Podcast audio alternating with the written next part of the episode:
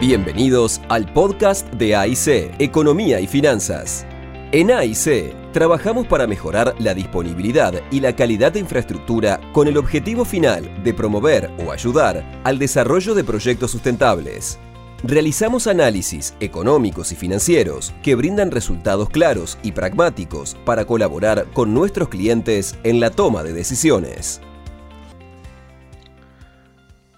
Hola, soy Sebastián Albín de la consultora AIC Economía y Finanzas. En el día de hoy les vamos a contar sobre un estudio que presentamos para la Unidad de Cambio Climático del antiguo Ministerio de Vivienda y Ordenamiento Territorial,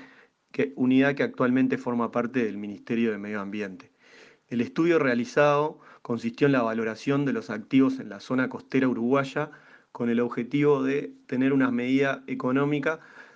para la aplicación de los planes de adaptación y mitigación a los efectos del cambio climático. En este estudio trabajamos con la valoración de activos naturales y activos materiales construidos por el hombre ubicados en la zona costera para darles una medida económica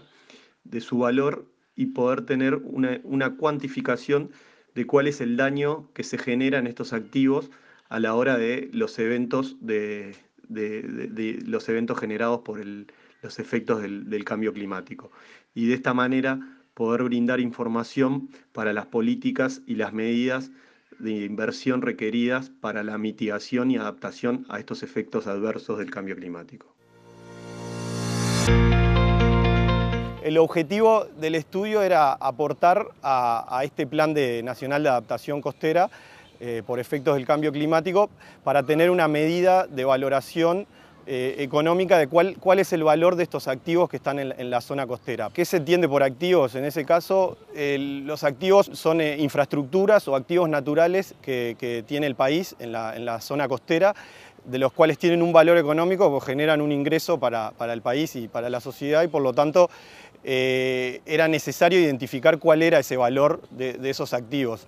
En este caso se trabajó con activos eh, infraestructuras como, padrones urbanos, eh, padrones rurales, eh, puertos deportivos, puertos comerciales y un activo natural que son las playas, que, si bien no, tienen un mercado en sí mismo, en realidad tienen un valor para la sociedad porque generan ingresos por turismo, la, población tiene una utilidad cuando va a las playas y disfruta de las mismas. Sobre el estudio vale la pena comentar que bueno, un poco de los desafíos que, que nos planteamos al inicio cuando empezamos a hacer este estudio era ver qué se había hecho a nivel nacional y a nivel internacional sobre esto. A nivel nacional no, logramos eh, identificar estudios que tengan una valoración económica, sí habían estudios donde se habían mapeado las infraestructuras en la zona costera, pero no se le había dado un valor, entonces eh, eso ya era un, punto de arranque donde se generaba una necesidad de, de, trabajo adicional de búsqueda de información y búsqueda de metodologías particulares para, para trabajar aquí en Uruguay. Después, a nivel internacional también se hizo una revisión para definir cómo valorar estos activos. Una de las características que tienen estos activos que son eh, activos son transables en el mercado y otros que no son transables, como por ejemplo las playas. Entonces era necesario buscar una medida para darles un valor que, al final el mercado no les da el valor eh, de compraventa de una playa, no, existe. Entonces eran, ah, existen metodologías este, eh, ampliamente utilizadas a nivel internacional para darle valor a este tipo de activos. Hay un, un desafío muy grande en lo que fue primero la recopilación de datos y averiguar cuáles datos habían disponible en el, sector público. Para esto tuvimos que ir a golpear a varias oficinas públicas como la Administración Nacional de Puertos, el Ministerio de Ganadería, eh, tuvimos que eh, trabajar con la gente de turismo para, analizar variables turísticas. En fin, trabajamos con varias, eh, con varias oficinas públicas, primero para hacer una identificación y ver qué calidad tenían esos datos. Bueno, sobre los resultados del estudio quedamos bastante contentos con, los resultados, eh, dado los desafíos que se nos planteaban de los problemas de información y demás temas comentados, se logró al final el objetivo que era tener un, valor económico para cada uno de estos activos identificados, que lo que permiten es, por un lado, hacer una valoración y jerarquizar estos activos, es decir, por ejemplo, agarrar todos los puertos comerciales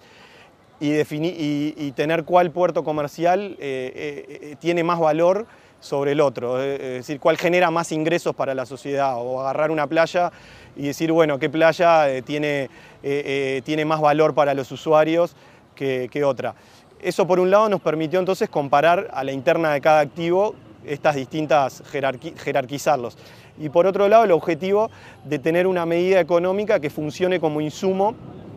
para los planes de adaptación al cambio climático. Uno de los elementos importantes del, estudio era poder tener un valor de estos activos para al final identificar cuál es el daño que genera un evento del cambio climático. ¿no? Al final, si nosotros tenemos valorado un activo y tenemos identificado los efectos del cambio climático y cómo se dañan eh, los activos naturales y los activos no naturales por los efectos del cambio climático, nosotros podemos identificar cuál es el valor de ese daño generado y por lo tanto eh, ponderar hacia una proyección futura cuál va a ser el, proyectar cuál va a ser el daño y, ponderar eh, cuál, cuál, activo o cuál zona va a, estar, va a ser más dañada por estos efectos del cambio climático, dado el valor de esos activos.